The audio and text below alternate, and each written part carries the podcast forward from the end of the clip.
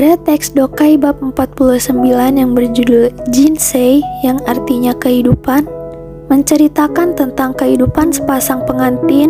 Si pria yang bernama Takarada Taro lahir di Kyoto tahun 1971 setelah lulus dari Universitas Sakura pada tahun 1993, ia bekerja di Bank Apple. Pada tahun kedua setelah bergabung di bank, ia lanjut kuliah di Amerika. Pas zaman kuliah, Takarada jago sumo dan memasak. Si wanita bernama Hanako lahir di New York pada tahun 1965. Ia menghabiskan masa kecilnya di Paris, London, dan Moskow. Bisa dibilang dia bule. Hanako suka mendesain berbagai hal, terutama topi, dan dia berharap suatu saat nanti dia bisa membuka tokonya sendiri. Takarada memutuskan untuk berhenti dari pekerjaannya di bank setelah 25 tahun bekerja di berbagai cabang di seluruh dunia.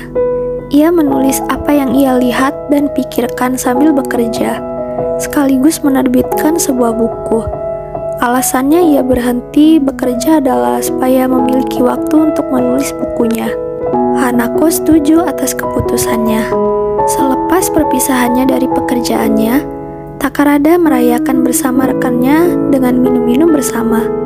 Tak lama dari peninggalan Hanako istrinya, Akhirnya Takarada pun meninggal, menyusul istrinya yang meninggal tahun lalu.